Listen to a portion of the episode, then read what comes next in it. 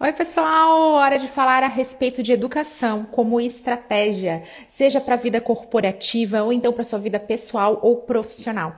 Para falar comigo a respeito desse tema tão importante e pertinente, especialmente agora, vou receber um convidado muito especial, o maravilhoso Ednei Souza, o Internei. Me disse se tenho roupa para receber um convidado assim por aqui.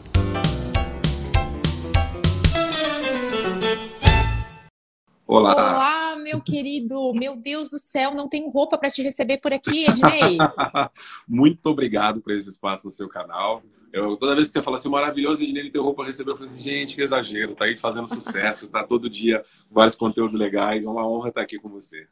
O mago da internet. Gente, para provar que Ednei, ele é mago mesmo, eu vou contar para vocês algo que é muito das internas, Ednei, só nunca contei antes, hein, primeira vez, mas como tô te recebendo aqui, o público precisa saber disso. O ano é 2017, tô sentadinha numa cadeira, RD Summit, com uma galerinha, a gente estava falando a respeito de Nerdcast e aí vai passando de Ney. Eu falei, gente, tem Nerdcaster aqui, um cara que eu amo. E você tinha acabado de ministrar uma das palestras mais inteligentes que eu já presenciei.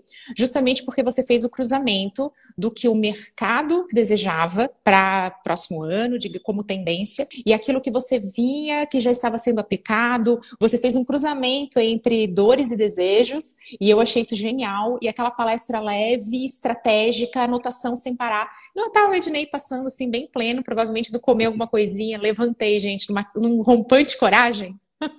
Só fui lá, Ednei, sou sua fã. Meu Deus, que pessoa educada, atenciosa, conversou comigo, foi lá, trocou ideia. Eu falei, poxa, eu queria tanto, quem sabe, assim, poder palestrar um dia, gerar conteúdo. O que, que você me falou? Ué, por que, que você não faz? Vai lá, você fala bem. Olha só, começa. Você pode não saber, mas suas palavras me tocaram. Eu falei, poxa, o que, que me impede, né? Você ainda falou, poxa, qualquer coisa tá aqui, ó, meus dados, me escreve aí. Vai, bora fazer acontecer, só começa, né? Porque você precisa começar. Tô aqui. Fomos plenária no dia, no ano anterior. E isso não seria possível sem o mago da internet, que abençoou esse processo todo. Muito, eu, eu lembro dessa conversa e quando eu vi você selecionada para palestrar no, no RD Summit, eu falei assim, eu não sei se o quanto de influência teve, mas eu sinto que Muita. tem um empurrãozinho ali. Tem, tem a magia do mago da internet de Ney. Por favor, conta aqui para as pessoas um pouco da sua trajetória, se apresenta, porque eu estou super honrada de ter aqui comigo minha maior referência de internet. Então, o palco é seu, assim. Só chega e dá seu show. Só respira que já tá bom. Tá ótimo. Vou fazer um resumo, porque a carreira é longa, né? Eu trabalho com tecnologia desde 1990. Eu comecei trabalhando como programador, como desenvolvedor de software. E nessa carreira de desenvolvedor de software, eu comecei em algum momento a desenvolver para a internet. Foi logo no comecinho da internet comercial. E eu fiz um site que era para testar, basicamente, e eu colocava lá dicas do que você, de, de como você fazer coisas de computação para leigos, né? Como é que eu faço backup? Como é que eu instalo antivírus? Essas coisas do dia a dia, é, que hoje em dia já não são mais tão comuns, né? Hoje em dia, no, no, o backup ah, se faz sozinho na nuvem, né? Se você não instalar nada muito estranho, não, não precisa tanto assim de antivírus, mas naquela época viralizou muito, porque era uma época pré-Google, né? Então não tinha como você buscar no Google, não tinha Google. Então as pessoas passavam umas para as outras. Ó, oh, anota esse site aí que ele tem várias dicas de coisas importantes. Então, nesse boca a boca, meu site ganhou muita referência, muito link. Quando começou o Google, é, o, links na internet era uma métrica muito importante, ainda é para o Google, naquela época era um pouco mais forte ainda. Eu comecei a receber muito tráfego de Google também, tinha milhões de visitantes no começo dos anos 2000. Eu, em algum momento, eu tive que mudar para o servidor dedicado, isso custava caro, foi aí que eu comecei a monetizar. E isso começou minha vida de empreendedor. Eu monetizei o site, comecei a pagar as contas do, do site. Eu falei, meu, isso aqui tem uma oportunidade aqui que eu talvez não esteja enxergando. Aí o site virou portal de blogs. O portal de blogs me gerou networking para abrir uma agência. A agência fez aparecer um investidor para eu montar uma produtora de conteúdo. Nesse meio tempo, eu fui advisor da Bubox, que era uma de network. Fui VP de publishers na Bubox. Montei uma rede de 400 mil sites lá. Depois eu fui advisor da 00K, que é um integrador de marketplace. Trabalhei durante um tempo como consultor independente, dei aula na FGV, dei aula na SPM. E mais recentemente eu estava na Digital House, passei quatro anos e meio lá, montei a área acadêmica da Digital House. Quando eu saí, tava, tinha mais de 400 professores só aqui no Brasil. Né? E, mas foi uma, foi um, um, resumindo, foi isso que eu fiz. Comecei cinco startups do zero, né? E, só, gente, só. Vocês estão, eu quero lembrar as palavras aqui pré-Google, ponto, né? Pré -Google. Estou começando outra, tô começando outra startup já, vou lançar na segunda quinzena aí com alguns malucos aí já. Gente, por favor, conte-nos sobre isso. Como é que estão esses novos projetos? A mudança, é uma constante. Eu lembro que quando a gente bateu nosso primeiro papo, eu falei sobre isso, que a primeira, né, aquela história de rei da monetização, como se falava isso? Você disse, não, não sou mais essa pessoa, eu mudei, eu nem quero que, que falem sobre isso. E você sempre fala a respeito da mudança de uma forma muito suave, muito simples. E só quem mudou sabe que não é assim, então conta dos teus novos momentos, novos rumos e como você faz isso dessa forma tão elegante e estratégica. É, você tem. Eu, eu me perguntaram até recentemente sobre isso esses dias, me perguntaram de uma forma bem interessante, me perguntaram se as oportunidades elas tinham aparecido ou eu tinha planejado. E aí eu parei para pensar especificamente nisso, né? E eu falei assim, olha, é, um, é, uma combinação das duas coisas, né? Tem coisas que apareceram e eu não estava planejando. Por exemplo, eu fiz um site. Eu fiz um site que foi planejado. Porque eu trabalhava com tecnologia, eu era da época do DOS, né? Que era a telinha preta lá, o cursor verde piscando, tinha que escrever comandos, né? Depois veio, depois veio o Windows. E eu, eu não comecei a desenvolver softwares logo para o comecinho quando o Windows surgiu. O Windows já estava bombando e aí eu comecei a desenvolver software para o Windows e eu perdi muitas oportunidades como desenvolvedor. Meus amigos que começaram a desenvolver logo para o Windows, eles pegaram essas oportunidades antes, que eram empregos que pagavam melhor, aquela coisa toda. E eu prometi para mim que eu não ia é, perder de novo oportunidades né, em função de mudanças tecnológicas. Eu prestar mais atenção como a tecnologia estava evoluindo e quando eu percebesse que tinha uma oportunidade, eu agarrar essa oportunidade. Então, criar um site foi estratégico, foi olhando para isso.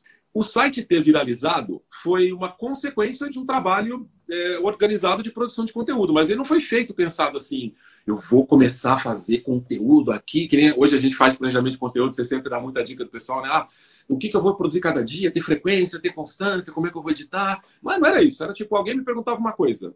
Eu sabia, eu escrevia lá no site para, se alguém perguntasse de novo, eu só mandar o link, né? Já, já me poupava o trabalho, né? E até hoje eu falo para as pessoas que é, estar em constante contato com os outros e prestar atenção no que, que os outros têm dúvida é uma das maiores fontes de produção de conteúdo que você tem. Né? Ouvir uma pergunta, você pensar, puxa, se as pessoas estão me perguntando, ainda mais hoje, né? Não é um negócio fácil dela encontrar por aí, né? Mas hoje com o Google, então, quando alguém te pergunta alguma coisa, você pensar, em vez de falar assim, você é procurando no Google, você pensa, meu, essa pessoa prefere me perguntar do que procurar no Google, né? Alguma, alguma coisa especial tem na minha resposta, é uma oportunidade de fazer conteúdo. E, aí, virar, o, o site viralizar não foi é, pensado, mas aconteceu por consequência do trabalho e aí, aí, eu, aí eu planejo, a parte de monetizar ela foi planejada, eu corri atrás. E aí eu, eu, eu acho assim, a vida é uma combinação de oportunidades que você vai atrás, você persegue e que se apresenta. Eu acho que a gente tem que ter sempre esses dois focos com muita clareza. Né? O que, que você está planejando nesse momento para o seu futuro? Se você não está planejando nada, você está deixando o futuro solto, vivendo um dia atrás do outro, e eu, eu, eu não vou falar como crítica, mas eu sei que isso é muito comum. Né? Eu estava até agora. Quem nunca? E, e, muito trabalho todo dia, você não está pensando muito lá na frente. Você está, meu, eu estou precisando pagar meus boletos, resolver o dia de hoje, a agenda cheia de reunião, né? Pegar criança na escola, uma casa e. futuro. O que é esse futuro? É de comer ou passar no cabelo? Né? Não sei. Né? Então, o... mas tem que parar um tempinho, tem que arranjar um tempo nessa loucura nossa e pensar, planejar o futuro. E quando você está planejando o futuro, não, não esquecer do que está acontecendo ao seu redor, porque às vezes você está olhando ali no futuro e aparece uma oportunidade muito boa aqui, você fala, não, fica quietinha que eu estou ocupado aqui. E você deixa passar. Então tem que ter essa, essa, essa, essa tranquilidade, sabe, de, de, planejar e prestar atenção no que está acontecendo. Uh, acho, acho, que as oportunidades se apresentam para todo mundo. Obviamente, tem gente que tem muito mais oportunidades que outros. Depende do contexto social que você vive, onde você nasceu, onde você cresceu. Eu, só para referência, eu nasci na periferia de São Paulo. Eu sou que não, não teve tantas oportunidades no começo da carreira, mas eu sei que enfrentei muito menos dificuldades que outras pessoas, por exemplo, que nasceram na periferia como eu e eram negros, eram mulheres, né? Então, enfrentam muito preconceito que eu não enfrentei, né? Então, não estou querendo dizer, não estou querendo aquele discursinho de meritocracia, ah, é só você correr atrás. Eu sei que tem gente que tem que dar seus corres mais do que os outros, né? É, mas você faz isso com, é, com uma ética inacreditável, que eu não sabia dessa origem do Ednei, fiquei sabendo disso nessas nossas andanças aqui digitais, já você cruza em bastidor e fica batendo papo, sempre colo no Ednei, tá, gente? Sou dessas. E aí, quando você trouxe essa sua história, isso também me impressionou. Por que, que me impressiona? Porque a transformação é contínua na sua vida. Ednei, vou falar aqui como pessoa insegura, eu falo super abertamente sobre isso, síndrome do impostor, né, não se sentir nunca preparada, nunca pronta. Isso fez com que durante muito tempo eu não abraçasse oportunidades. E eu, inclusive, fugia delas. Porque as oportunidades muitas vezes caem no seu colo, gente, isso aparece, e é péssimo para quem não se sente apto aquilo, dizer assim, não quer saber, eu vou fazer, eu vou mudar. Porque o que, que acontece numa mudança? Dói. A gente tem que aprender novas coisas. Olha, a gente falando de educação aqui. O aprendizado, eu sempre amei aprender, mas eu tinha extremo receio de mudar.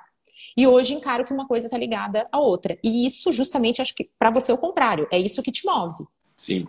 É, Essa mudança, uma... esse aprendizado, como é que é esse processo ali no seu dia a dia? Como você lida com isso? É, tem que ter, você tem que ter alguma, algumas clarezas aí, né? Uma, é, ter certeza, né? Quem está ouvindo a gente aqui, quem vai ver a gente depois, certeza que você pode aprender qualquer coisa.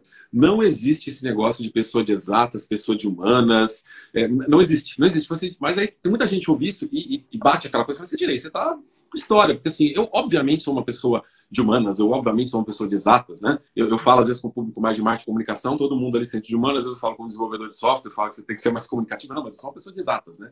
E, e sim, gente, nós, nós temos uma, uma facilidade de aprender algumas coisas, porque a gente já tem uma base. E aí quando você começa lá na sua, na sua infância, né? E você. Alguma pessoa. Tem gente que aprendeu primeiro a contar, tem gente que aprendeu primeiro a falar, né? E se você era um tipo mais falante, mais comunicativo, você naturalmente foi melhor ali em língua portuguesa na escola, né? E aí quando você fazia as tarefas de língua portuguesa, era, nossa, que menino, que menina inteligente, né? Que incrível, parabéns, admirável, né?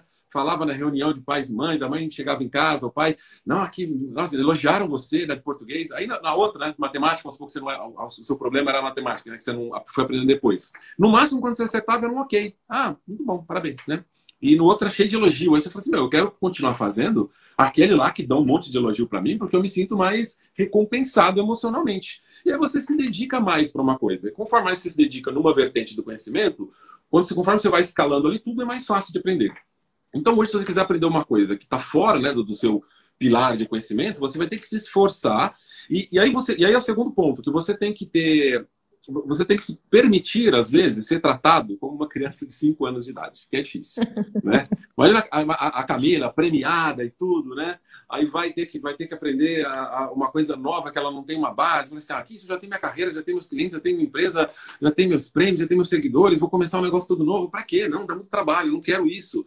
E, e, esse tipo de pensamento ele cria um bloqueio nas nossas vidas para a gente fazer novas coisas, para a gente aprender novas coisas. Então a gente tem que é, se permitir. Eu, eu contar uma historinha que aconteceu comigo. Eu, eu, eu, eu acabei desenvolvendo um pouco bem tanto a matemática quanto o português, mas uma coisa que eu demorei para desenvolver a questão da, da, coordenação motora, das habilidades motoras. Né? Eu ia ser, a gente ia jogar futebol ali na educação física e eu era o último a ser escolhido e ainda perguntava, mas professor, eu tenho que escolher ele mesmo? Ele atrapalha no meio do jogo. Tamo junto, a gente uma história de vida chamada vou bem em matemática, vou bem em português e quase reprovava em educação física, na habilidade de ser escolhida, então tamo junto, eu tô, eu tô abraçando a sua criança aqui, tá?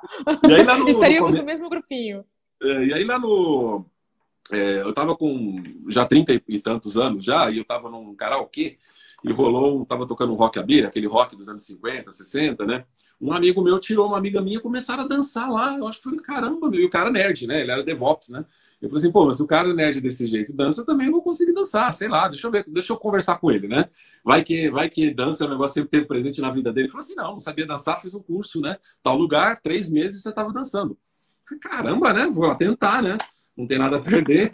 Cheguei lá e, e falaram que era três meses para aprender os passos de rockabilly. Eu fiz o curso. Seis meses depois, eu estava dançando no ritmo. Eu tinha, de fato, dificuldade, mas eu permiti ser tratado como uma criança de 5 anos de idade. Nesse caso foi bem literal, que pegava na minha mão, mostrava, ó, assim, assim, olha o meu pé, imita o meu pé, né? Que é bem você ensinando uma criança ali passo a passo. Mas eu permiti isso, eu aprendi rockabilly. Depois, inclusive, eu cheguei a ser monitor de dança lá no, no bar que tocava rockabilly, né? Que ficava.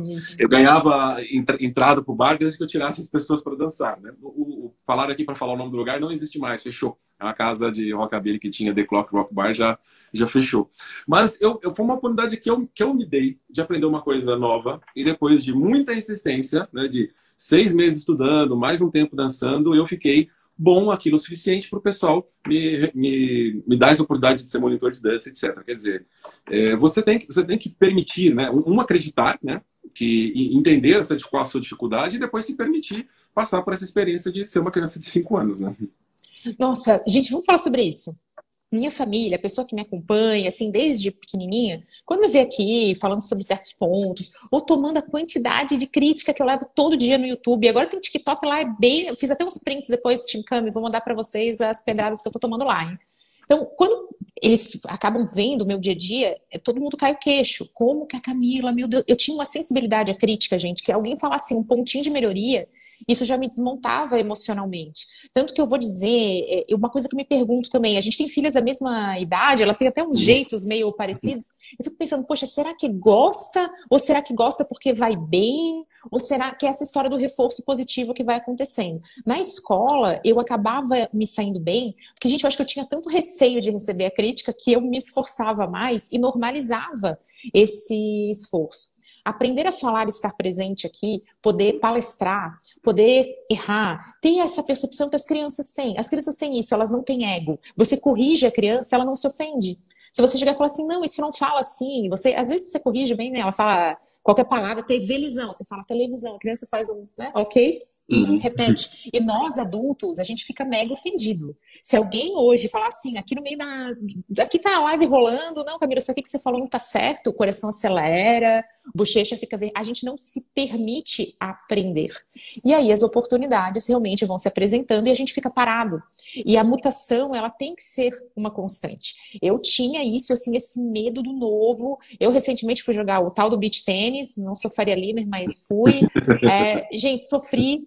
Sabe o que é você entrar na tremedeira? Você já passou por isso, Ednei? De chegar assim lugares e começar a tremer de medo? Já. Meu marido é pra se divertir. Meu marido, assim, meu marido é minha dupla, né? Vai lá é pra se divertir, mas isso aqui é divertido. Eu, ai, que eu não sei, eu não sei. Então, essa coisa de não saber, ela tem que nos motivar e não nos paralisar. Mas até hoje eu faço um esforcinho aqui no negócio da coordenação motora. O gatilhozinho veio porque é, bateu essa. Eu tive que aprender algo novo, uma habilidade nova. E se, assim, se despir do ego foi importante, assim como não olhar para quem está assistindo. Falei, ah, eu não quero que ninguém assista. eu tive isso, eu tive uma vergonha. Como é que você fez na aula de dança? O povo ficava te olhando e você estava de boa? Conta essa estratégia aí para fazer acontecer que o povo aqui quer saber. O pessoal já é, começou, é, eu, meu Deus, eu, como faz? Eu tenho a vantagem de nunca fui uma criança tímida, né? Eu nunca fui tímido. Eu já eu tive insegurança, sim. Não, não é, por exemplo, a primeira vez que eu fui dar aula, eu tremi muito. É, mais recentemente, eu atuei nos últimos anos, né, nos meus últimos meses, acho que último ano, um ano e pouco na Digital House, eu tinha um papel também de conselheiro. E no papel de conselheiro, uma vez eu tive que chegar para os sócios da empresa e falar de alguma coisa muito ruim que estava lá, que eu precisava mudar. E eu me lembro que eu, que eu, que eu transpirei, a camisa ficou toda molhada, né? Porque eu nervoso, tipo assim, eu estou corrigindo os donos da empresa, meus chefes, né? E falando alguma coisa que para mim era muito. É, era meio óbvio que tinha que ter e eles não estavam prestando atenção. Então, eu tinha muito medo de como que eles iam ouvir, se iam aceitar. Eles foram super fofos, agradeceram, mudaram várias, várias coisas da empresa depois daquilo. Mas a minha, meu medo de, de chegar lá e falar e corrigir. Então, assim, eu, eu tenho... É, toda vez que eu passo por algo novo, eu, eu tenho medo, eu tenho receio, mas é, ser desenvergonhado, se cara de pau, a, a, ajuda em alguma dessas coisas. Tipo, começar a fazer aula, tipo, e eu tava num lugar que ninguém me conhecia. Aliás, a coisa mais legal de ter feito aula de dança é que ninguém tinha a menor ideia de quem eu era, que trabalhava. Não tinha ninguém ali de, de tecnologia, Boa. de marketing digital fazendo aula comigo. Eu, Caramba, olha lá, o desconhecido, né? Nossa, nossa. Eu me lembro que era quase dois anos depois disso que eu tava lá no bar lá e uma pessoa pediu pra tirar foto comigo e aí a dona falou assim, acho que caminho tá tirando foto com você, né? Falei, ah, teve um evento de marketing hoje, eu palestrei lá lá e ela deve, deve ter vindo para São Paulo no evento, viu aqui. Eu falei assim: Hoje você palestra? Eu falei assim: é, Eu palestro, depois eu te conto. Mas era isso. Tipo, Essa coisa e pouca. Ninguém sabia o que, que era. Ninguém pede teu LinkedIn na aula de dança, né? Passa o LinkedIn. Ninguém abre, ninguém abre o LinkedIn na aula de dança, né? Mas eu acho que você tem que ter essa. Você tem que vencer essas dificuldades. E para cada pessoa é diferente. Você falou a questão do ego. Tem, é, tem crianças que têm o ego também. Você corrige, fica brava, fica, né, fica, fica irritada ali, fica nervosa. É, tem adulto que não tem tanto ego, então acho que você precisa descobrir e analisar a sua fraqueza. Para algumas pessoas é o ego, para outras pessoas é uma insegurança, né? para outras pessoas é uma timidez crônica, né? E uma coisa que sempre ajuda é você. Bem, aí para diferentes problemas tem diferentes soluções, mas você treinar antes, você ensaiar antes, é uma coisa que sempre ajuda, né? Então, eu me lembro antes de. É, por exemplo, você vai estar tá fazendo aula de, de dança, está fazendo aula de beach tênis, né? Tentar praticar é, além né, dos outros, porque para você, para nós é mais difícil, então vou praticar mais. Né? Vai ter uma conversa difícil com alguém, ensaia antes. Vai palestrar, ensaia antes. Falar sozinho na frente do espelho. Você vai cometendo erros, e mas, mas se você chega na hora, você se sente mais preparado. Você não precisa, é, você não precisa ser exageradamente é, exigente com você. Ah, tem muita coisa para melhorar, mas eu fiz o meu melhor. Gente, é super importante isso. Você pegar leve com você e se divertir. Eu subi no palco da RD assim. Eu falei, não, não, pelo, eu não posso ficar nervosa. Eu, faltava dois dias pro evento, eu comecei a querer sentir nervosismo. Falei, pô, falta dois dias, eu vou ficar dois dias nervosa, dois dias da minha vida, isso vai ser um inferno. Vamos lá, pega leve comigo mesma, é, é para eu, eu vou para me divertir, vou para transmitir alguma coisa. É, agora é tarde demais, agora eu já aceitei, palestra tá montada, tá na mão dos caras, agora só vai. O que vier, tarde demais. Agora se diverte. Isso me ajudou a trazer, a curtir o momento. Quando eu paro para pensar, eu pude curtir esse momento na qual eu estava ali como uma educadora, como alguém transmitindo. E a gente está falando exatamente de educação. Claro que a gente vai usar nosso exemplo aqui. Nós que seguimos aprendizes, seguir aprendendo é uma excelente forma de educar melhor. Só que a gente tem que lembrar aqui também que nós temos educação corporativa. Como que isso acaba refletindo nas empresas que muitas vezes fecham seus olhos para esse momento? Eu ouvi isso de um cliente novo, sexta-feira, que coffee sexta-feira. Olha só que que vai, vamos que coffee sexta-feira. E ouvi isso de uma coordenadora comercial. Ela disse: Poxa, é tão comum cobrar. Então, era uma estratégia com representantes. Ela disse: Ah, eu chego lá e aí eu vou cobrar para o representante, eu vou falar alto com ele, eu vou dizer, vamos lá, eu vou tentar motivar aqui no Gogó, mas eu nunca ensinei ele a fazer isso. E aí, se eu nunca ensinei, como é que eu posso cobrar? Isso que eu acho tão óbvio, porque eu tenho aqui 20 anos de experiência, ela tinha uma experiência, gente, fazendo de tudo. Ela, não, aí eu fui dar aula, eu voltei, aí eu montei um café, aí eu saí do café, voltei outra pessoa, aí eu me dediquei à maternidade. Gente, como aquilo foi importante para mim. Olha só como as múltiplas experiências se tornar aprendiz ajudou e ela estava comentando sobre isso, sobre você cobrar excessivamente seus talentos, aqui nesse caso essa equipe comercial, e nunca ter ensinado. E isso é super dia a dia seu como conselheiro que está presente aí no São Paulo Efervescente. Conta um pouco disso, como que a educação pode sim ser uma estratégia, especialmente dentro das corporações. Muito bem. As empresas têm que começar a olhar, a olhar educação dentro da estratégia corporativa. O que, que significa? Toda empresa ela faz um planejamento anual, né, que cada vez mais tem sido menos anual, tem sido mais no próximo trimestre, porque o mundo muda muito, mas é comum fazer um planejamento anual cada trimestre revisar. Nesse planejamento anual você tem metas. Olha, nós queremos bater essas metas aqui. Meta de crescimento, meta de clientes, meta de lançar novos produtos. Né? E aí tem que ter claro o seguinte, para atingirmos essas metas, que tecnologias, né? E aí tecnologias a gente tem que lembrar que tecnologia não é só software, né? Nem só hardware. Tecnologia é metodologia também. Metodologia. Tecnologia é o estudo das técnicas, né? Então quando você implanta uma metodologia, um processo de trabalho, você está implantando uma tecnologia também. Então você tem que pensar que tecnologias eu preciso para atingir melhor essas metas. Então assim, o que, que eu poderia aqui na empresa de metodologia, de software, de eletrônico, de né, utilizar né, de aplicativos para facilitar o alcance dessa meta. Então você tem que fazer segundo mapeamento. Uma vez que o mapeamento das tecnologias, você tem que entender o que, que eu tenho dentro de casa e o que, que eu não tenho. Algumas empresas, é, primeiro que elas não fazem esse alinhamento, né? Ah, vou bater a meta, elas acham que é só gritar, vamos lá, vamos lá, vamos gritar, vamos lá, que vai acontecer? Bom, precisamos falar sobre isso, né, gente? É. Gente, motivar não é dizer vai lá que você consegue. Isso às vezes não funciona nem no último metro da corrida. Quanto é. mais dentro de uma, algo complexo, algo que tem múltiplos fatores. E até isso infantiliza o colaborador, ninguém gosta de ser infantilizado. Falando das crianças aqui, uma coisa é você se colocar tal qual aprendiz de cinco anos, outra coisa é você ser tratado como se você tivesse cinco Sim, anos e só falta o pai dizer, vai lá, tá? Você consegue. É complicado. Palavras aí, necessárias. Aí, aí, por exemplo, então falta esse link, né? Entre, a, entre as metas e o que, que eu preciso para alcançar as metas de uma forma mais estruturada. Quando, quando, você, quando você tem a clareza de alguma coisa que precisa ser implantada na empresa para atingir aquela meta, aí a gente, segundo ponto que é, é o, como que eu coloco isso na empresa? E a, maioria das empresas pensa em contratar. Eu preciso contratar alguém que tenha essa skill ao invés de treinar. E, e treinar, a gente tem um, um, ganho fantástico que é o seguinte: entre tecnologia e negócio, eu afirmo para vocês com toda clareza, com toda certeza, de que o negócio é mais complexo. Por quê? Porque o negócio é mais particular. Você aprende a desenvolver software, é uma disciplina. Quando você vai olhar esse mercado, você pode desenvolver software para centenas de tipos de empresas diferentes, para milhares de negócios diferentes, e cada um tem sua particularidade.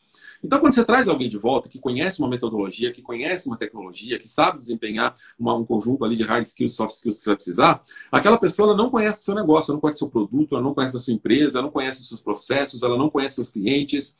E, e até ela se familiarizar com isso, tem que ter um tempo, tem um esforço. E às vezes, nesse meio, nesse processo, ela acaba desistindo, porque que não tem um treinamento formal também das metodologias da empresa, da cultura da empresa, dos processos da empresa. Então, tem, tem, tem duas vertentes, Daniel. Um, um, você tem que sempre pensar, vale mais a pena treinar alguém que está aqui dentro ou vale mais a pena trazer alguém de fora? Né? Se você tem candidatos na empresa, pessoas que se beneficiariam de adquirir esses novos processos, você se beneficiaria de ter, manter ali alguém que já conhece o negócio, treinar internamente é mais valioso. Agora, olha, Dinei, não tem, de fato é, uma, é um, tá todo mundo aqui lotado de trabalho. Eu preciso de gente adicional, vou aproveitar e trazer gente com as skills que eu preciso. Ok, chegou nessa conclusão, né, que também faz parte do negócio, mas que eu nunca precisa contratar. Aí você precisa então de outro tipo de treinamento, que é treinar a pessoa sobre os processos e a cultura corporativa. Olha, que ferramentas você usa aí dentro que são particulares da sua empresa? Como é que são seus perfis de clientes? Quais são? Qual, me fala de terminologia do mercado. É muito comum as empresas, as pessoas entrarem num mercado novo e não conhecem as siglas, as leis, a terminologia daquele mercado, fica perdido, fica com medo de perguntar na reunião, falar assim, nossa, eu acho que eu já devia saber isso, né? Essa insegurança. Então, se você está entrando na empresa e não sabe você tem que ter, sempre não ter medo de falar que não sabe, de perguntar, de tirar dúvidas. Né? E se você da empresa está trazendo alguém, é, organizar isso né? e fazer o que o, o, pessoal chama de onboarding hoje em dia, né? tem sido cada vez mais longo e mais elaborado, porque as pessoas percebem que fazer um onboarding muito rápido, colocar o colaborador muito rápido ali para entregar, bater meta, ele demora muito a atingir o pico de produtividade dele, porque ele vai gastar muito tempo aprendendo, e se ele tem que se virar sozinho para aprender, o ciclo de aprendizagem dele é lento. Então, a educação como estratégia corporativa é ter as partes as metas, que tecnologias eu preciso. Essas tecnologias, que pessoas eu posso treinar, que pessoas eu preciso contratar. As pessoas que eu preciso contratar, é, como é que eu vou fazer o onboard dela nas empresas, as que eu preciso treinar, quais são os parceiros de mercado que eu posso, que eu posso trazer. É interessante, né? Todo, você ter alguém de educação dentro da empresa, não significa que você não vai buscar um parceiro externo para treinar, né? um parceiro externo que tenha conhecimento de pedagogia, porque não é core da empresa entender de pedagogia. Né? Então você tem que ter essa, essa parceria também com parceiros externos também é muito importante. Eu adoro essa união entre trazer a forma de transmitir. Fiz uma reunião a respeito de uma profissional, sabe aquela profissional brilho no olho, talentosa, disposta, querendo aprender, mas ela não recebeu feedbacks muito bons é, dos gestores dela. E o que que veio ali? Ah, poxa, mas é que. Olha que, como é que é essa questão do onboarding, de você conseguir capacitar sobre o que está dentro e o que está fora também. Ela foi colocada num cargo de marketing meio assim, vai lá e te vira. O que, que aconteceu na hora de se virar? Ela tinha que entregar e que aprender. O que, que você acha que ela priorizou? É claro que ela vai priorizar a entrega, gente. É claro, ela não vai priorizar é, o esforço que ela vai ter. Tem dois incêndios para pagar, ela foi para esse que é geralmente mais urgente, é como ela é avaliada. Então, gerou uma percepção de, ah, tá vendo, não, não é ideal para essa vaga tão estratégica, mas ela tinha que estar tá ali cumprindo tantos papéis e um deles era de se auto-ensinar. Então, mas eu falei, mas quem transmitiu isso para ela? Quem que estava ali? Quem é que foi contratado? Não, zero. Cara e coragem. E recentemente, num modelo meio assim, eu vou até compartilhar que isso é uma dica boa. Eu fui a profissional de mercado que fui chamada para fazer uma série de treinamentos junto a uma franqueadora, tinha uma série de franquias. Gente, franquias são empreendedores, assim, é galera na raça mesmo. Muitas vezes, vou dizer que 90% das vezes, não são profissionais que, ah, eu fiz MBA em negócio, e aí não, a galera vai lá e vou ser meu próprio chefe, bora. E que exige uma série de habilidades que são importantes para cumprir isso.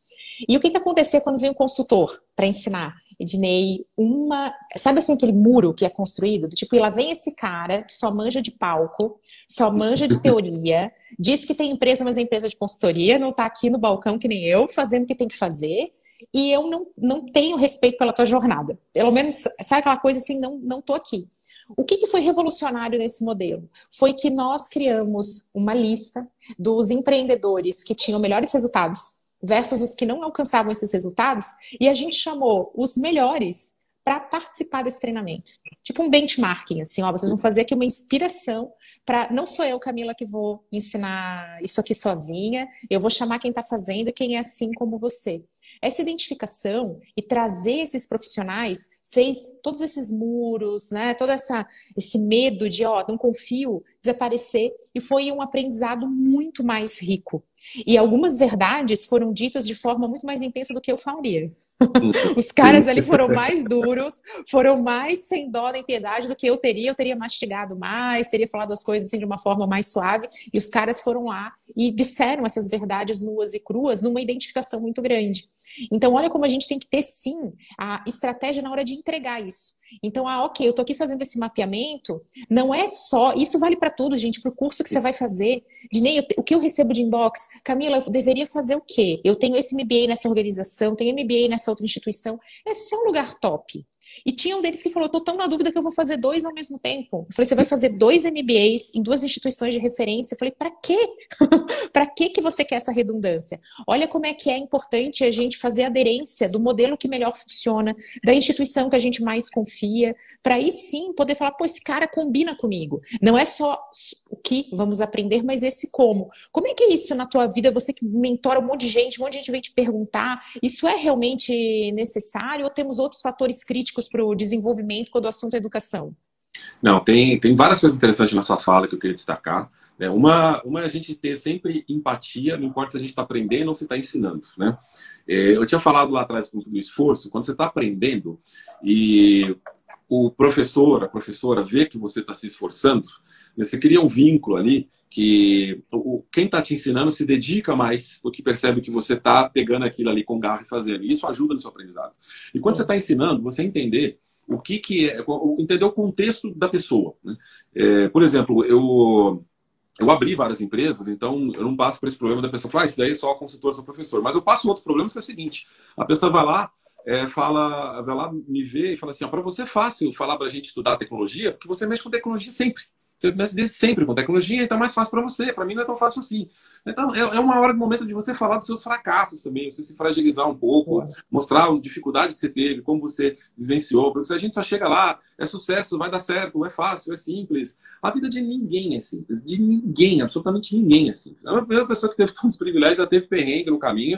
E se a pessoa não te conta os perrengues, ela está escondendo para você, de você as questões mais estratégicas para você realmente aprender. Se alguém vem e fala assim, olha, é fácil, é só seguir esses passos aqui para o sucesso, para agora, para agora esse curso, palestra, o que você estiver falando, fazendo, porque é, alguém está querendo te enrolar, alguém está querendo te enrolar grandão, porque assim, você vai ter perrengue. E você trazer na aula, trazer na, na dinâmica esses perrengues ajuda muito. Então, outra coisa que você falou muito importante é a questão das metodologias ativas no aprendizado, né? Existem várias metodologias pedagógicas da, da pedagogia moderna que ajudam muito no aprendizado, mas não são muitas vezes colocadas em prática nas escolas, né? Independente do, do, do nível da escola, né? Então você tem a 70, 20, 10 que fala assim: eu aprendo na prática, 70% na prática, 20% com os outros e 10% estudando na teoria. Né? Então, quando você está num curso, vê se estão trazendo a questão prática. Né? Eu costumo muito separar os alunos ali em, em grupos e, e, colocar eles para discutir algo prático, para fazer algo prático. Vamos fazer um projeto, vamos preencher esse canvas, eu quero que vocês estruturem isso para apresentar. Então, vamos fazer algo, botar em prática aquilo que a gente estudou. Então, eles têm uma oportunidade, um momento de fazer uma prática e conversarem entre si, pedirem ajuda uns com os outros antes de perguntar o professor. E nesse momento, né, e aí entra também outra metodologia com aprendizado peer-to-peer, -peer, é, quem entendeu e está ajudando o outro, ele está trazendo, usando uma técnica de recuperação, de retrieval também, é uma, uma, uma metodologia pedagógica para trazer da sua memória de longo prazo para de curto prazo. Quando está na memória de curto prazo, é mais fácil você lembrar no dia a dia aquilo para usar. Quando você, então, ensina alguém, você explica para alguém, você está estudando e você está reforçando o seu aprendizado. E quem está ouvindo, olha só, eu, eu às vezes estou falando alguma coisa ali que eu aprendi há 20 anos. Então, eu, eu vou pensar no aluno, no contexto que ele está, procurar uma metodologia, uma metáfora, um exemplo do dia a dia dele, mas eu não estou vivendo o dia a dia dele. E às vezes, quando aquele aluno está vivendo o mesmo dia a dia explica, explica de um contexto diferente, de um contexto que acabou de aprender. E às vezes eles estão vivendo, né? quando tem aquela questão da ruptura geracional, por exemplo, muitas vezes talvez vocês tenham visto em sala de aula, né? O professor explica, dá um exemplo que ele entende como dia a dia do aluno, um entendeu, o outro não. Aí o que entendeu, o, percebe quanto tá perdido, ele falou assim, mano, sabe quando você faz o um negócio lá no TikTok, assim, assim? Então, é a mesma coisa. Ele, ah, agora eu saquei, né? Porque pega alguma coisa do dia a dia, ah, sabe quando você tá jogando videogame, o personagem tal faz não sei o que lá? E eu, outro olhando, falei, eu nem sei o que ele tá falando. Mas o outro fala, sei. Ah, então, é igual isso aqui, ah, saquei agora. Então, ele, a pessoa que, o aluno falando com outro aluno, é mais fácil ele estar na proximidade do dia a dia, né? Então, essas são algumas... É, são, são, algumas práticas pedagógicas de aprendizado peer-to-peer, 70, 20, 10, metodologias ativas, quando você coloca os alunos né, para fazerem coisas dentro da sala de aula, que tudo isso torna o aprendizado, melhora ali uh, o aprendizado. Né? Então você não pode, se você está fazendo um curso onde alguém só está falando, né, não está colocando prática, que você, se você não está pedindo ajuda também para os outros, além do professor, né? Você diz, então o professor está lá, para que que, por que, que ele está lá? Uma coisa que eu acho muito legal quando exploram, o aluno explora isso em mim na sala de aula, é, pedia para eu, falar uma coisa da minha experiência. Assim, olha, eu entendi a teoria que passou, mas quando você passou por isso, como é que foi para você? E às vezes eu penso assim, o que eu posso capturar dessa pessoa, já que eu estou tendo esse convívio aqui ao vivo, né? Não é um curso em, gravado que eu estou assistindo, deixa eu ouvir mais experiência pessoal, né? E, e aí que eu, a gente tem que, eu gosto de usar o seguinte, você passar a teoria para o aluno consumir fora da sala de aula e na sala de aula fazer mais práticas e bate-papo. Né? É, então é uma coisa que você pode aproveitar, gastar menos o tempo do professor para aprender teoria. Né? Teoria você pode ler um livro, pode ver um vídeo no YouTube, pode perguntar para o seu colega, e mais dele ali é a sua experiência profissional. E nessa experiência profissional, procure saber quais são os perrengues que ele e ela passou. Se não estão te ensinando os perrengues, estão escondendo para você a parte mais importante do aprendizado. Esse perfil é baseado nisso, Ednei. Aqui, então, ó, todo o meu conteúdo é baseado no que eu faço. Todas as lives eu falo assim, gente, fazer isso errado, fazer isso errado, fazer isso errado. E além de você é, se mostrar vulnerável, isso é maravilhoso, não existe aprendizado sem vulnerabilidade. Olha aqui nossos relatos do, do início. Uhum. Você consegue captar muito mais vida real das pessoas. Eu recebo muita dica, porque também me apresento assim. E eu tive um choque com MIT. Vamos falar sobre isso, sobre construção de aprendizado. Uhum. Primeiro, acostumadaça ao modelo Brasil, que é receber mastigadas coisas. Que é assim, ó, tá aqui, eu vou explicar para você tintim por tintim. Quando você vai para uma aula que ela é basicamente uma explicação dos livros que você vai ter que ler, dos papers que você vai ter que passar, das centenas de vídeos que você vai ter que assistir, para que no final você receba dicas de como estruturar aquilo e construir o seu próprio conhecimento. Depois que eu aprendi que eu que tenho que construir o meu aprendizado, gente, isso virou uma chave. Eu passei a ser uma, uma aprendedora, olha só. Não sou aprendiz, eu sou aprendedora. O que, que é uma aprendedora diferente do aprendiz? A aprendedora, ela vai sentar e ela vai fazer... Nossa, Ednei deu uma escala para mim, me trouxe uma garra, uma força que eu, como aluna, não tinha mais. Como professora, eu acho mais desafiador, porque te ouvindo aqui a respeito de teoria e prática, no digital a gente vive o contrário. Eu vejo que hoje o curso é só prática. O curso é só dica, é só técnica ali para você botar a mão na massa. Que saudade de uma teoria, gente. Que saudade, Ednei, dos meus. Porque a teoria, eu fico direto me faz essa pergunta. Você, a teoria ou a prática? Eu falei, não existe um sem o outro. Isso é uma pergunta quase capciosa, ela é tendenciosa, ela é sensacionalista para ganhar clique, para você receber atenção, para você achar que o curso que você está fazendo, que está te explicando o porquê das coisas, ele não é bom. Bom é o meu curso, hein, que vou te ensinar a ficar rico. Isso gera a, aquela ausência de embasamento. Vira todo mundo especialista da técnica um mais um, daquela coisa muito rasa. Que a gente nunca vai para essa teoria, que ela é necessária, gente. Sem porquê. Ai, Camila, teu vídeo tem 10 minutos. Claro, que como é que eu vou te ensinar o porquê? E aí te ensinar, te dar, apontar alguns caminhos, se eu só tenho dois minutos. É, a gente vai fazer o quê? Curso no Reels agora? Eu tenho medo de curso Reels, hein? Aprendem 10 Reels de 30 segundos. Então, isso me trouxe essa noção de que eu tenho que construir meu aprendizado, é muito boa. Que eu tenho que ler, sim, que vai dar muito mais trabalho, mas eu virei uma máquina de aprender em relação a quando as coisas vinham bem mastigadinhas para mim. E a gente, como professor brasileiro aqui, que tem que fazer para o público, quando eu não faço mastigado, o aluno reclama. Ah, mas eu achei que essa aula era assim. E também de trazer um pouquinho de teoria, hein? Teoria é importante. Não, não um pouquinho não, trazer bastante, porque quando você está fazendo, sem saber por que você está fazendo. Você está fazendo por quê? Ah, porque esse aqui é um hack que me passaram que eu para o seguinte é, que vai é dar certo, agora. né? É, tudo é hack agora, né? É, e, e, não me interprete mal, eu sou professor de growth hacking, mas assim, nem tudo é hack, né? É, e de ciências de dados também, né? E não é qualquer prof, não, cara. Aqui é o maravilhoso.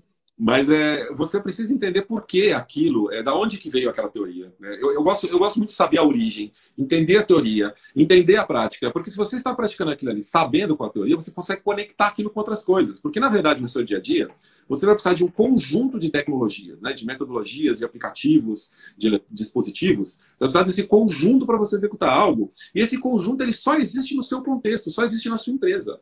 Né? Ah, essa, essa técnica aqui um monte de gente usa, esse app aqui um monte de gente usa, essa metodologia que um monte de gente usa.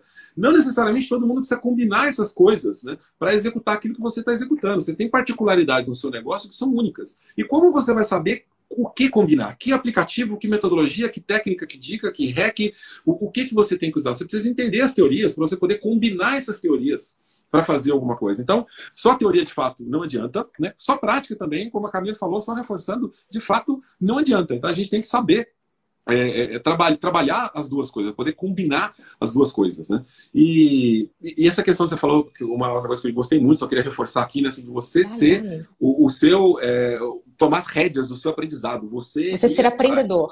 Ser aprendedor, né? Eu, eu falo para as pessoas que eu não gosto de, de estudar. Não gosto de estudar, nunca gostei de estudar. Eu gosto de aprender, né? Dizem, mas quando você aprende, você não está estudando? Eu acho assim, quando você está é que eu estudar para estudar tradicional que eu vivi hoje em dia até as escolas estão tentando melhorar algumas mais do que outras é, é assim você muitas vezes ensinado alguma coisa sem saber para que daquilo né? Você não sabe para que aquilo serve. Então o, quando você está aprendendo você tem um, um objetivo uma clareza para que que eu estou indo atrás disso e você procurar a teoria você ir atrás da, da, da teoria. Você já chegar num curso um pouco mais preparado e como eu falei aproveitar a experiência do professor da professora é, que está ali te ensinando né então, a teoria é muito importante para você saber por que você está fazendo, o que você está fazendo, e para você saber mesclar, misturar todas essas coisas, né?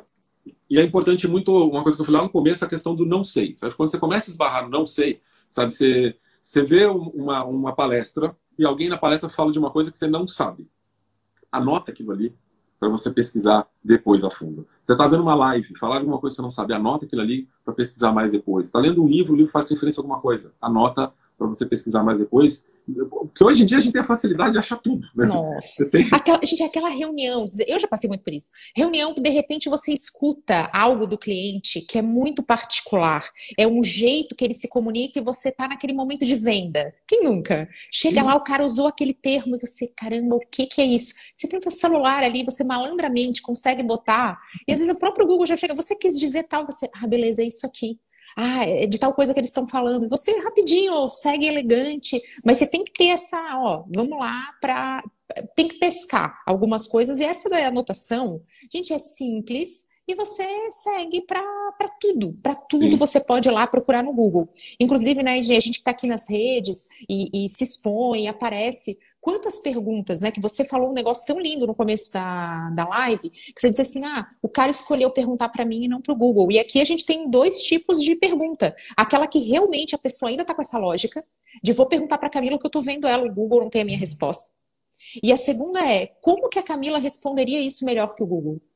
Que é outra coisa maravilhosa. A gente sempre é capaz de responder alguma coisa de uma forma a partir da nossa experiência, de uma visão única ou até de estratégia. Porque tem uma coisa que o Google não sabe fazer estratégia. A nossa profissão, ela está protegida da inteligência artificial. Que a inteligência artificial da escala da ferramenta é uma pá de coisa, mas ela não consegue trazer uma solução elaborada, que é o que a estratégia vai fazer para os negócios. Exato. Você tem que pensar sempre assim, o que, que eu estou entregando que não está pronto lá no Google? O que, que eu estou entregando que eu consigo entregar melhor do que outras pessoas? Né? O que, que eu estou entregando que vai transformar a vida do cliente, vai melhorar o negócio dele? Né? Que, que, o que, que eu estou entregando? Que dor está resolvendo ali é, no cliente? Então, quando a gente tem essa, essa clareza né, de onde estamos, quem somos, o que estamos fazendo, a gente, e a gente entende a teoria da nossa prática, você consegue evoluindo de uma forma mais fácil. Né? Então, uma, uma outra coisa até que eu dou, até explicando sobre quando eu estudo. Eu, tem muita coisa que eu, quando eu estudei a teoria, eu descobri que não era inovador. Né? Isso, isso é uma coisa interessante. Quando você vai lá e fala assim, design thinking, né? Por exemplo, todo mundo fala, ah, design thinking, design thinking. O design thinking é da década de 60 a gente começou, né? Então não é necessariamente a coisa mais inovadora do universo, né? Será que desde a década de 60 a teoria do design thinking não evoluiu? Evoluiu, né? E aí você vê, tem várias outras coisas, né? Tem service design, tem future design sprint, tem várias. E aí quando você vai entendendo que isso já tem muito tempo, tem desdobramentos, você vai atrás disso também, né? É aquela coisa de falar, por exemplo, do, do mundo do mundo VUCA, né? O mundo VUCA já não é mundo VUCA, é mundo Bunny. Mas, pô, mas outro dia mesmo era mundo VUCA. O mundo VUCA é da década de 80, o conceito do mundo VUCA. E o pessoal falava como se o mundo VUCA fosse aqui agora 2000 e pouco, né? É, mundo Bunny é de 2018, é uma forma mais é, atualizada de se enxergar o mundo. Mas quem está achando que o VUCA ainda é inovador, que o Design Thinking é inovador, não que você não, não, não que esses conceitos não sejam úteis, são úteis, não, né? a, a gente usa a língua portuguesa que tem uns cinco séculos e é super útil você conhecer melhor. Mas é você entender a evolução das coisas, como as coisas, o mundo está em constante transformação, né? Está em constante transformação e a gente tem que ter essa abertura para inovação abertura para transformação. Quer dizer, eu fazia isso lá atrás mas não significa que hoje eu tenho que continuar fazendo. Quando eu comecei a minha empresa, eu pesquisei qual era a minha persona. Gente, se você, se você não pesquisou de novo a sua persona depois da pandemia do coronavírus, está desatualizada a sua persona. Porque não existe um ser humaninho nesse mundo de Deus, né, dos 7 milhões de habitantes do planeta Terra, que não teve a sua vida virada de ponta cabeça depois do coronavírus. Então, se você está resolvendo os problemas pré-coronavírus, a sua empresa está defasada. Né? Sabe o que eu vejo muito? Né? Eu sou da geração X, né? Eu vejo muita gente da minha geração querendo resolver os problemas da geração Y, da geração Z, mas é como, como se fossem os problemas dele, não sei, os problemas que você tinha quando você era ah, criança, adolescente, jovem, não existem mais, ou eles estão em outro contexto, outra perspectiva. Né? Então a gente tem que saber, quando a gente entende que o mundo é completa transformação, que tudo está se transformando, é, se torna menos complicado você se transformar porque você não faz aquilo como obrigação, você faz aquilo como um movimento natural. Se eu quero sobreviver, eu preciso me movimentar em direção ao futuro. Né? Gente, que palavra. Não, palavras da salvação, glória a vós, Senhor. Por que, que isso é importante, gente? O Ednei, você não faz ideia do quanto isso gera sofrimento. Eu tô aí direto com gestores, com líderes, com presidentes, desesperados. Camila, agora eu sou porta-voz de marca. Eu falei, nossa, você é porta-voz de marca desde o momento que você ocupa esse cargo. Antes disso, não, mas agora eu tenho que fazer live. Eu não tenho tempo para isso. Eu preciso fazer marketing. Meu Deus. Então, gente, isso são conceitos antigos. Isso são necessidades que a gente sempre teve. Só que com esse mundo, nessa velocidade de transformação, que é tão grande, é realmente acelerado. Isso é gatilho de ansiedade para todos. Mas é muito mais doloroso. Esse processo é muito pior quando você não se entrega a ele. Essa rendição ao aprendizado, e aqui que entra a educação, a gente já sabe que ninguém gosta de estudar, gosta de aprender, gosta dos benefícios. Estudar é o preço que a gente paga. Só que acaba tendo uma resistência muito grande. Toda vez que tem resistência para mudar, resistência para aprender, resistência para admitir que não sabe, o processo é pior. E aí começa a gerar essa dor, essa dor do, ah, eu não sei, mas eu sabia fazer, então eu vou ficar aqui repetindo isso. E vamos lá, esse, todos esses métodos, se você olhasse com frieza, gente, o mundo não muda desde a Idade Média. Desde a Idade Média o ser humano está meio que parecido. Ele só vai fazendo pequenas evoluções. Eu acho que isso torna a, a educação muito mais viável. Justamente, especialmente para os mercados organizacionais, onde isso é mais necessário. Eu fiz uma, dei uma entrevista falando sobre isso, é que tem tudo a ver com educação. Ah, Camila, qual que é a principal diferença que você enxerga entre o marketing B2B e o marketing B2C? Então, o marketing que vende para outras empresas do marketing que vende para o consumidor final. Esse principal pilar é o ensinar. Hoje, o consumidor final já sacou isso que ele também tem que ser ensinado para comprar mais. Então você tem que ensinar a usar teu produto, formas alternativas de uso do produto, exatamente como que ele pode usar o teu serviço da melhor maneira, que você vende mais. Mas para quem vende para outras empresas, esse é um recado importante para todos aqui que estão no, nos ouvindo, é muito mais essencial. Porque todo consumidor organizacional, ele tem dores e o teu papel é ensinar a como que ele faz para curar essas dores, mesmo que elas não tenham uma relação tão direta, tão cartesiana com o teu negócio. Já que o marketing B2B se baseia nisso, se baseia em educar. E existe ali um freiozinho de mão, né? Que vem vindo assim, ah, mas gente vai ter que ensinar o cara tal coisa, vai ter que ensinar ele a comprar, vai ter que ensinar que coisa chata, já não basta a equipe. E essa, essa resistência, ela traz um processo mais doloroso para as empresas, especialmente B2B. Na minha experiência, pelo menos tem sido assim, quero te ouvir. Não, é, tem, um, tem, uma coisa que você falou aí que eu queria recapitular, né? Que é a questão do gatilho de ansiedade de estar tá tudo mudando, né? Quase ninguém consegue... tem hoje em dia, não. Depois de pandemia, ninguém tem ansiedade não de descer, é coisa.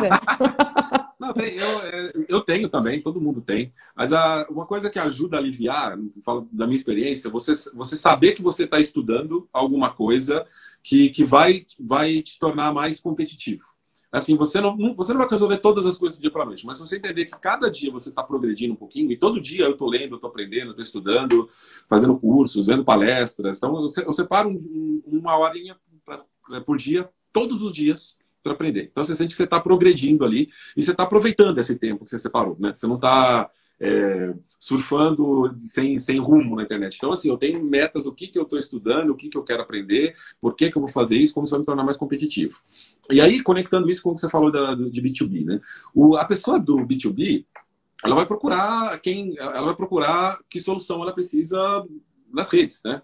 No Google, YouTube, etc. Quando ela procurar, ela vai escrever ou a dor dela ou a solução que ela precisa. Quando ela faz, e se você tiver produzido conteúdo explicando como lidar com essa dor ou como usar determinada solução, tem muito mais chance de você ser encontrado do que a página de serviços da sua empresa. Então, às vezes, você fez uma página, botou lá listagem de serviços. Aquilo ali tem uma relevância X para o Google. Tá? Então, se a pessoa procurar assim, né, consultoria para, etc., talvez a sua página fale, mas não é assim que a pessoa procura. A pessoa procura o que é assim. fazer quando estiver enfrentando tal problema, né? Como resolver tal coisa. Então, ela normalmente procura pela dor, né? E, e aí, se você produz conteúdo educacional, né, essa estratégia de educação, ela vira um, um pitch de vendas já, né? Então você ensina a fazer alguma coisa no vídeo e você depois apresenta seus contatos para a pessoa falar, Direi, mas eu já vou explicar no vídeo como é que faz, a pessoa não vai precisar contratar. Não é assim que funciona. não é assim que funciona. Se o seu serviço é tão simples que um vídeo de 5, 10 minutos no YouTube a pessoa já consegue fazer, você está com uma oferta ruim. Né? Não, não, se a pessoa vê o seu vídeo e ela não precisa mais contratar você, olha, você tem que repensar os seus, seus serviços. Porque eu, eu dou aula de muita coisa, eu entendo que algumas pessoas vão ver a palestra e já vão se virar para fazer. Muitas pessoas, muitas pessoas, e não algumas pessoas, muitas pessoas vão ver e falar, eu entendi, e entendi também que eu vou precisar de ajuda, porque preciso de conhecimento técnico especializado para fazer isso e eu não possuo essa profundidade. Eu já entendi agora o que, que eu preciso, eu já entendi melhor o meu problema, o que eu preciso fazer para resolver, mas eu não sou capaz de fazer isso. E aí é o momento que a pessoa me contrata. Né? Então, é, educação e consultoria né, anda, anda muito junto. Então, se você oferece algum tipo de serviço B2B, você tem que ter uma estratégia de educação que casa com isso. Então, concordo total com, com a Camila e, e é, é essa é a minha experiência. Tem que fazer muito conteúdo ensinando, sem medo de estar de, de, colocando seus segredos, porque, gente, não tem segredo nesse mundo. Se você não contar aquela dica sagaz, né, que você usa na sua consultoria, outro vai contar. É, a época que eu mais dei consultoria na minha vida é porque eu estava dando aula na SPM, né? Hoje eu estou conversando com eles voltar da, da aulas lá, em breve. Queremos, né? queremos estudar com o Ednei. Já tem uma lista aqui de cinco, eu conversei lá com eles, uma lista de cinco cursos para a gente lançar juntos lá. Vai, vai, ser, vai, a partir de outubro deve, deve ter um curso meu na, na SPN. Mas é, eu, eu, ensinava, eu ensinava tudo, que eu entregava tudo que eu fazia na consultoria, na, na aula. E muito aluno falou assim, putz, professor, eu entendi e eu, eu precisaria de ajuda para fazer isso, porque eu estou ocupado com outras coisas. E é isso, todo mundo na empresa está ocupado já com outra coisa. Então, ela, ela, quando ela entende, ela entende o que ela precisa contratar. E essa hora que você entra com a sua oferta. Né? Gente, é perfeito isso. Então, aqui no tempo esgotado, mas esse recado, ele vai assim no coração de todos. A educação, ela é via de mão dupla. Ela é necessária para todos nós aqui, para todas as pontas, corporativa, pessoal e profissional, mas ela é uma estratégia, uma ferramenta do seu marketing, das suas vendas. A partir do momento que você escuta as dores, então olha ali as perguntas frequentes, aquilo que sempre chega, e você entrega um pedacinho dessa solução, parte dessa solução, solução completa, aí a intensidade é você que vai definir, aí tem que ver a particularidade do seu negócio, você já está vendendo. Um pitch de vendas nada mais é do que você ensinar, ou pelo menos trazer uma maior consciência para a pessoa que está do outro lado do balcão e está te ouvindo. E ele está nada mais tendo que um problema. E a partir do momento que você vai mostrar que você sabe solucionar, você está educando. E aí não tem, não tem como não encaixar isso em alguma realidade. Acho que qualquer modelo de negócio que não tiver educação, pelo menos um pilarzinho ali, pelo menos um cantinho escorado, tá fora desse jogo. E esse aí não vale a pena, né, Dinei? Que pior, do, mais difícil do que aprender, do que ensinar, do que, é você simplesmente fechar os olhos para tudo isso. Exatamente. Não é fácil a gente empreender, não é fácil é, satisfazer o cliente, não é fácil ensinar, é, mas é isso que traz valor para você como, como indivíduo nesse mundo. Né? Se você se esforçar para aprender, se esforçar para desenvolver uma estratégia, é, criando valor né, nesse processo, é, isso vai trazer oportunidades para você, seja na vida pessoal, seja na vida profissional, seja aprendendo, seja estudando, seja satisfazendo seus clientes, seja sendo um cliente satisfeito de alguém que está utilizando isso daí. Maravilhoso, Ednei, amei cada minuto. Deixa seu arrobinha para o pessoal te acompanhar no Instagram, no LinkedIn, deixa seus canais oficiais, porque você tem mensagens necessárias. Reforço aqui, você é minha maior referência quando o assunto é digital e marketing no Brasil. Então, só dá-lhe que a casa é tua. Não, tranquilo. É arroba internei, né? Internei é com é, Y no final, deixei a publicar arroba aí nos comentários, se quem não estiver vendo nos comentários, de repente está vendo depois. É igual escreve internet, troca o T do final por Y. Internei, é uma, uma trocadilha que fizeram, não fui eu que inventei, fizeram com o meu nome lá atrás e eu uso até hoje. Então, se você procurar internet, você vai achar no Instagram, você vai achar no LinkedIn, você vai achar no Twitter, vai achar no Pinterest, vai achar em tudo que é rede social aí. E aí você manda mensagem por lá, a gente conversa. Meu site é internet.net. Né? Lá tem os serviços, tem os cursos, que eu dou treinamentos corporativos. Em breve vai ter os treinamentos que eu tenho aberto ao público em parceria com outras escolas.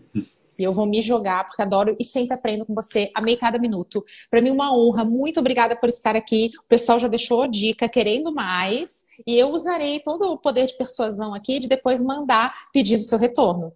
Vamos ver o tema aí e a gente fala de novo. Aê, gente, é bom falar publicamente que o convidado ele fica sem saída, não sei dizer que ele aceita. Usem essa dica. Dá uma olhada lá, gente, na minha página, vê lá o que eu presto serviço de consultoria, o que eu dou treinamento. Fala assim, pô, esse tópico aqui que o seu Dinei tá colocando aqui tem consultoria e treinamento, ele tem expertise, eu queria que ele falasse mais sobre isso numa live com a Camila. Joga lá, manda pra ela que a gente combina, beleza? Aê, meus maravilhosos, a cada minuto. Ednei, tamo junto. Pessoal, super beijo. Até a próxima. tchau. tchau. tchau, tchau.